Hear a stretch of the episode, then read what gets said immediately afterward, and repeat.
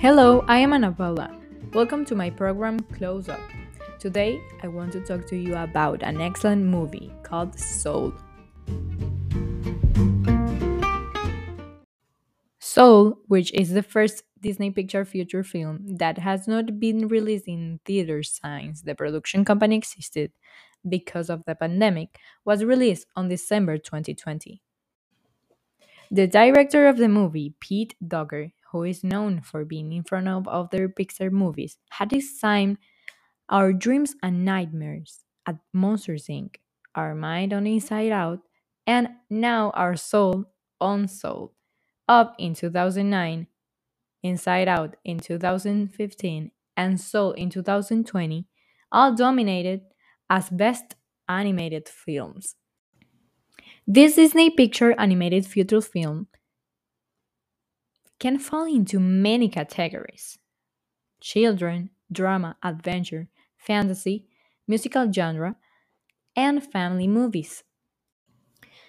This movie is a very colorful, stylized, visually beautiful creation. The soundtrack, mainly with jazz, is extremely relaxing.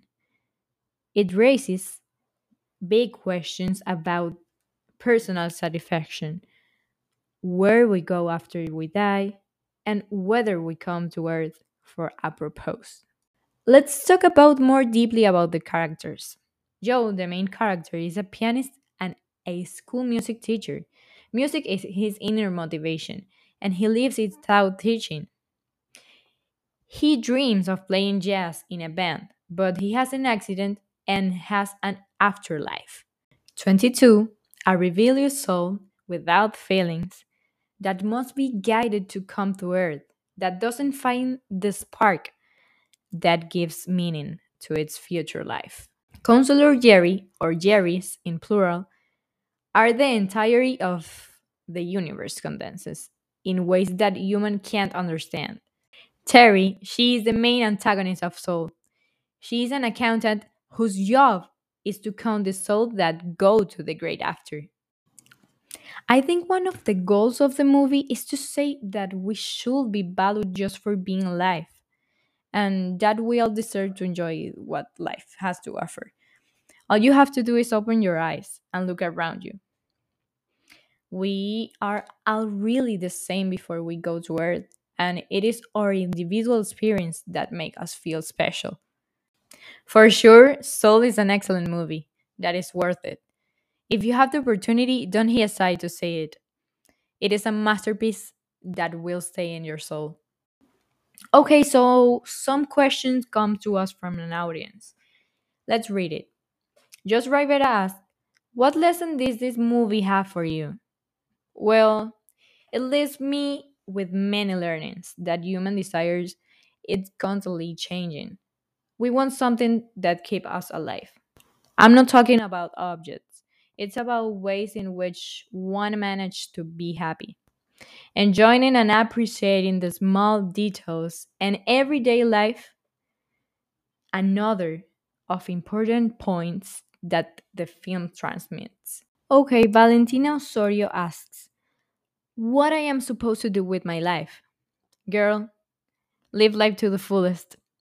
We hear this phrase from the movie constantly, but we forget it all the time and we take it from granted that we have all the time in the world to do what we dream of so much. Life is very short, and we must try to seek happiness every day of our lives. Esteban Viera, do we come to Earth to fulfill a purpose? One of the main themes of the film is the search for a life purpose. In the journey of life, you discover things about yourself and about others. The purpose of life is to make the story of each one and which is going to make our life transcend. Mr. Perez asks, What is the meaning of life? Soul tells us about life and death. keep that in mind to enjoy life more. She tells us don't forget to live your life and not just survive it.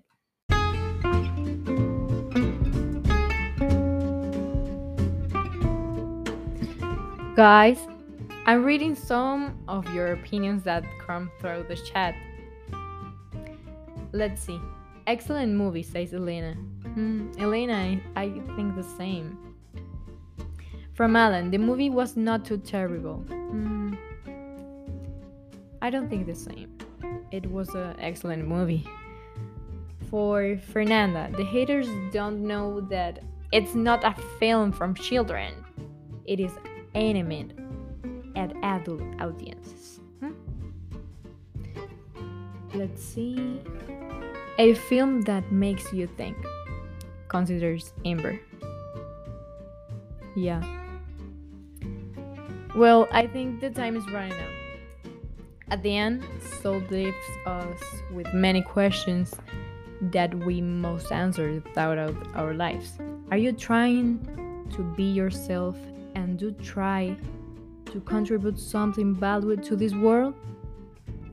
Have you ever wondered where your dreams, your passions, your interests come from? How would you like to be remembered?